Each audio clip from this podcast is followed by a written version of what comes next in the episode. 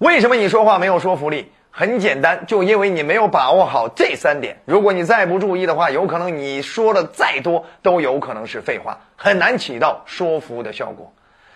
这三点分别是什么呢？它们分别是目标性、对象感和独特性。咱们先从第一点来说，目标性。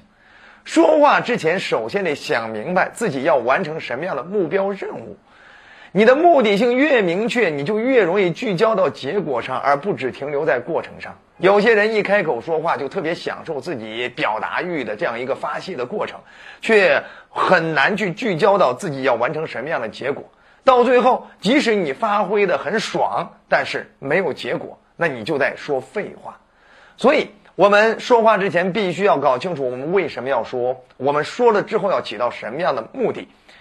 哪怕是一次面对公众场合的自我介绍，你也要有所准备啊。比如说，我曾经在课堂上经常邀请呃学生们上台去做自我介绍，很多学生上去啊，给他一分钟、两分钟，都是信马由缰的说啊，什么东西都说。但是呢，要下台的时候，没有让大家记住他的姓名，也没有让大家记住他的价值点，也没有让大家记住他的特点，也没有让大家记住他的吸引点，一个点都没有记住。你认为谁会在台下会跟你发生互动？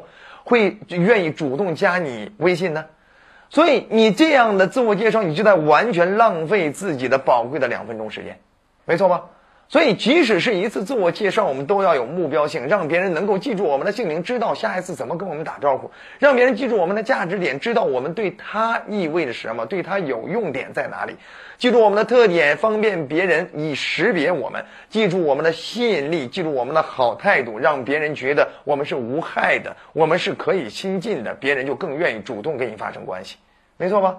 所以这是提到我们目标性一定要有啊。好了，那目标性简单一句话就是你想得到什么，这是你在说话之前必须要思考的。那第二步呢，叫对象感，就是你想从谁身上得到什么。你必须要非常清楚，你面对的这个说话对象他的所思所想，你要揣摩他的心理，你要善于察言观色，你要洞察他内心情绪的变化，这是你对象感必须要具备的。所以我经常给很多学生说，我们要天天跟人打交道，以锤炼我们的人际敏感度。如果你想在公众场合一对多的去影响更多人的话，也是一样，你需要经常上舞台锤炼一对多的公众敏感度。只有这样的话，你才知道大家心里是怎么想的，当时心心情又发生了什么样的变化，你才知道该怎么样去影响他、感染他、触动他。哎，这就是你要非常清楚你在面对谁说话，最后你才能够从对方身上拿到自己想要的结果啊。当然，第三点呢，就是你你的独特性。那独特性呢，就是你凭什么能从他身上得到你想要的？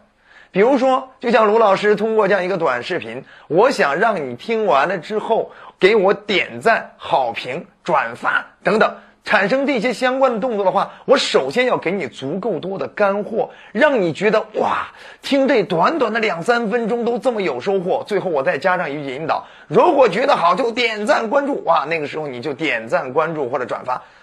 为什么？因为你觉得我两三分钟给你的东西，比你过去可能长时间探索的总结还要够精华，呃，还要落地，还要干货。所以这是你会给我产生良性反馈的一个前提。